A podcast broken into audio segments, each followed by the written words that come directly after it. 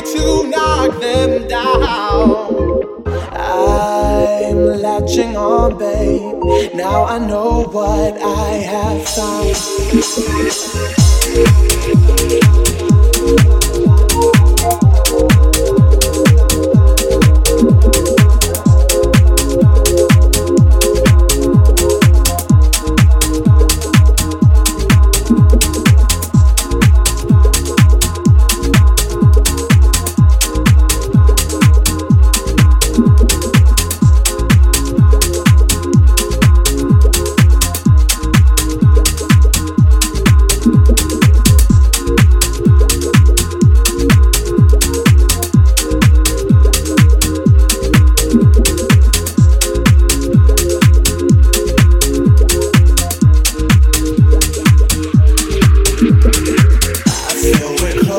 love.